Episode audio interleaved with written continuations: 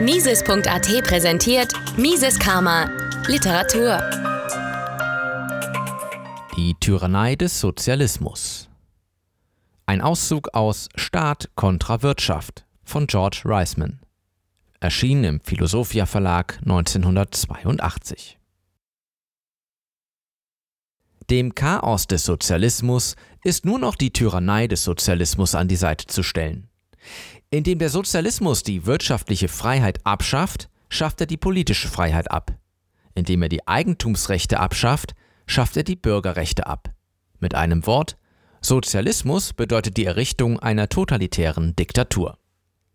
Ich muss noch einmal betonen, dass ich alle Spielarten des Sozialismus meine, wenn ich von Sozialismus spreche. Den Sozialismus der angeblich respektablen Sozialisten, etwa den Sozialdemokraten ebenso wie den Sozialismus der Nazis und Kommunisten. Ich betone dies, weil weithin die irrige Vorstellung herrscht, als könnten die guten Sozialisten irgendwie den Sozialismus mit friedlichen Mitteln erreichen und danach politische und bürgerliche Freiheiten aufrechterhalten. Dem ist jedoch nicht so und dem ist niemals so gewesen. Und niemand sollte den Fehler machen zu glauben, dass Länder wie Großbritannien, Israel und Schweden eine Ausnahme darstellen. Wie wir gesehen haben, sind diese Länder in Wirklichkeit keine sozialistischen Ländern, sondern Mischwirtschaften.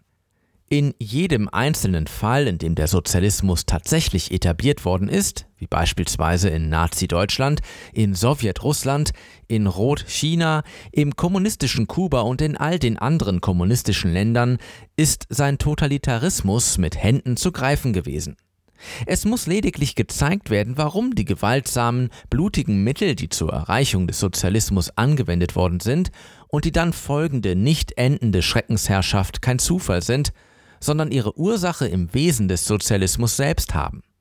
Warum mit anderen Worten der Sozialismus ein durch und durch übles Ziel ist, das üble Mittel zu seiner Erreichung notwendig macht und zwangsläufig die übelsten Konsequenzen zeitigt die Zwangsläufigkeit übler Mittel bei der Erreichung des Sozialismus. Wir wollen zunächst die Mittel betrachten, die angewendet werden, um den Sozialismus zu erreichen. Zunächst einmal, wo immer der Sozialismus tatsächlich eingeführt wurde, wie in den Ostblockländern und in Nazi-Deutschland, sind gewaltsame und blutige Mittel angewendet worden, um ihn zu erreichen und oder zu erhalten.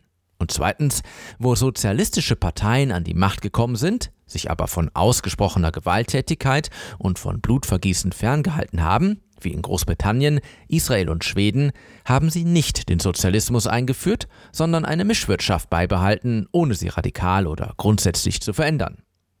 Betrachten wir die Gründe für diese Tatsachen.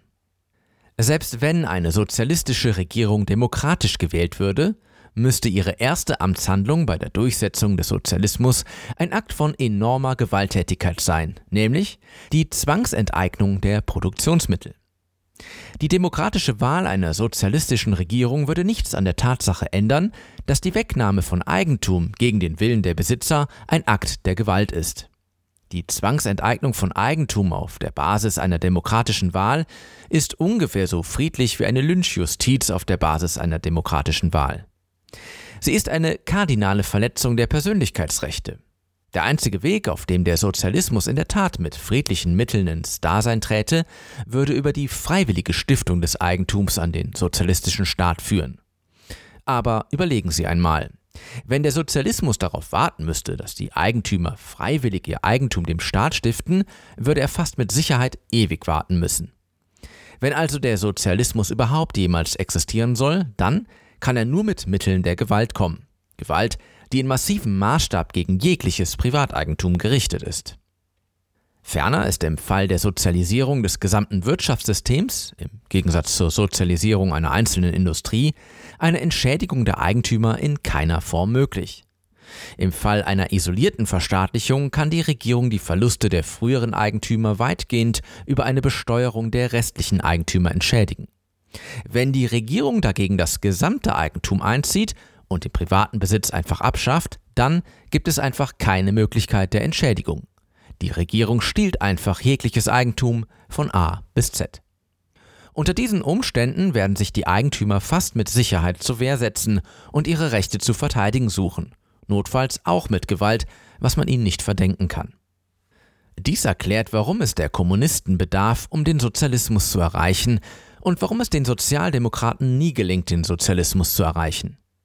Die Kommunisten wissen praktisch, dass sie gekommen sind, um allen Menschen ihr Eigentum zu stehlen und dass sie, wenn sie Erfolg damit haben wollen, gut beraten sind, sich zu bewaffnen und auch vor der Ermordung der Eigentümer nicht zurückschrecken, die versuchen werden, ihre Rechte zu verteidigen.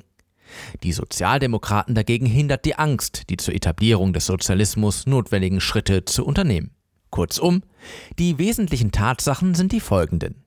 Am Beginn des Sozialismus muss ein unerhörter Akt des Diebstahls stehen. Diejenigen, die zum Stehlen ernsthaft entschlossen sind, müssen auch bereit sein, diejenigen, die sie ausplündern wollen, umzubringen.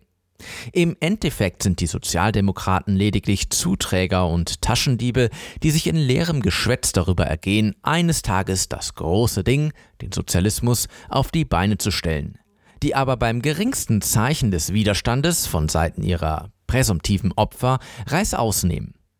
Den Kommunisten dagegen ist es ernst mit dem großen Ding. Sie sind bewaffnete Räuber, die auch vor einem Mord nicht zurückschrecken. Das ist der Grund, warum die Kommunisten imstande sind, den Sozialismus durchzusetzen, während die Sozialdemokraten unfähig sind, den Sozialismus durchzusetzen. Von den beiden sind nur die Kommunisten bereit, jene blutigen Mittel anzuwenden, die zur Durchsetzung des Sozialismus notwendig sind. Mises Karma, der freiheitliche Podcast. Eine Produktion von Mises.at. Hat Ihnen diese Folge gefallen? Dann teilen Sie diese Episode in den sozialen Netzwerken und hinterlassen Sie eine Bewertung auf Apple Podcasts. Um keine Folge zu verpassen, abonnieren Sie Mises Karma auf Spotify, Apple Podcasts, Deezer, Google Podcasts, Amazon Music, YouTube und überall dort, wo es Podcasts gibt. Für Anregungen, Fragen und Kritik nutzen Sie das Kontaktformular auf miseskarma.de.